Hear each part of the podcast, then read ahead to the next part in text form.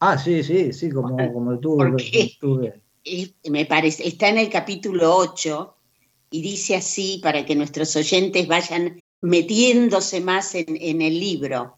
Cadamo, empapado de la sangre del desdichado que aún la escupía, por el tajo que le abrió la falcata en la arteria carótida, se preparó para rechazar el ataque de un tercer romano.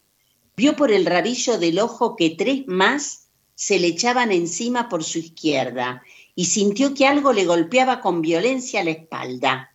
Un legionario lo había embestido con una potencia más propia de una bestia de buen porte que de un humano.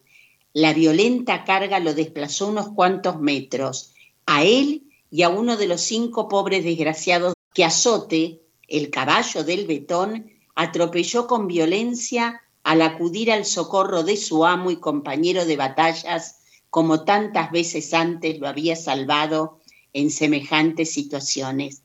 A mí me encantó esta parte, como tantas otras, la unión que había entre ellos y el caballo y el animal.